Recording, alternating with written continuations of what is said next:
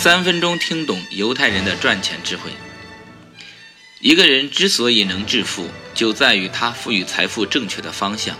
奋斗目标是一个人的动力核心，它能改变一个人的价值观、信念、决策模式和行为方式，进而赋予行动的力量。在人生的竞技场上，没有确立目标，将很难获得成功。许多人并不乏信心、能力、智力，只是因为没有确立目标。或没有选准目标，从而与成功失之交臂。犹太人经商首先注重经商目标，他们在确立目标时能切合个人实际和环境，绝不会把自己的目标定得遥不可及。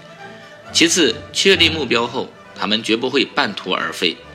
英国的犹太人大卫·布朗就是一个明显的例子，他的发迹过程就是他一生确立目标的实践过程。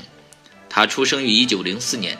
父亲经营一间小型齿轮制造厂，几十年一直惨淡经营，仅能赚取一点生活费。尽管如此，布朗的父亲还是一个头脑清醒的人，总结自己没有选好奋斗目标的教训，把希望寄托在儿子身上。为此，一方面严格要求布朗勤于学习和读书，另一方面每逢假日就差他到自己的齿轮厂参加劳动，与工人们一样艰苦工作，绝无特殊照顾。布朗在家庭的教育下，在工厂里磨练了较长的时间，养成了艰苦奋斗的精神，熟悉了工业技术的知识，形成了自己的奋斗目标。但布朗自己的奋斗目标不在齿轮厂，而是利用自己在齿轮业务上积累的经验，向赛车生产这个目标奋斗。他通过观察，预感汽车大赛将会成为人们的一种流行娱乐。就这样，他克服了种种困难，成立了大卫·布朗公司。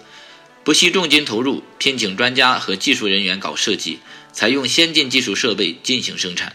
一九四八年，在比利时举办的国际汽车大赛中，布朗生产的马丁牌赛车一举夺魁，大卫·布朗公司因此一举成名，订单如雪片般飞来，布朗便从此走上了发迹之路。一个人之所以能致富，就在于他赋予财富正确的方向。奋斗目标是一个人的动力核心。它能改变一个人的价值观、信念、决策模式和行动方式，进而赋予行动的力量。它能改变一个人的价值观、信念、决策模式和行为方式，进而赋予行动的力量。